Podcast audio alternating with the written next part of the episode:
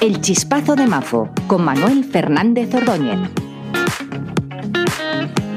Estos días ha hecho mucho ruido la decisión de Ferrovial de trasladar su domicilio fiscal a los Países Bajos.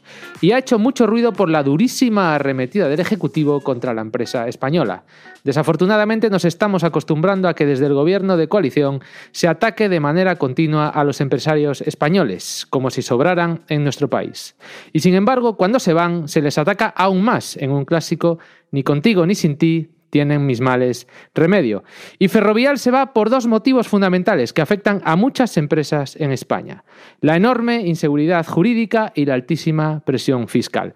Sucede lo mismo en el ámbito energético, donde la incontinencia legislativa ha sumido al sector en una preocupante deriva y donde la presión fiscal está ahogando a algunos productores con impuestos duplicados o incluso triplicados en algunos casos. No es de extrañar, por tanto, que las empresas comiencen su deslocalización hacia lugares más amigables y lejos de ataques demagógicos con un claro interés electoral. Y es que cuando uno vive en un infierno fiscal, cualquier cosa le parece un paraíso.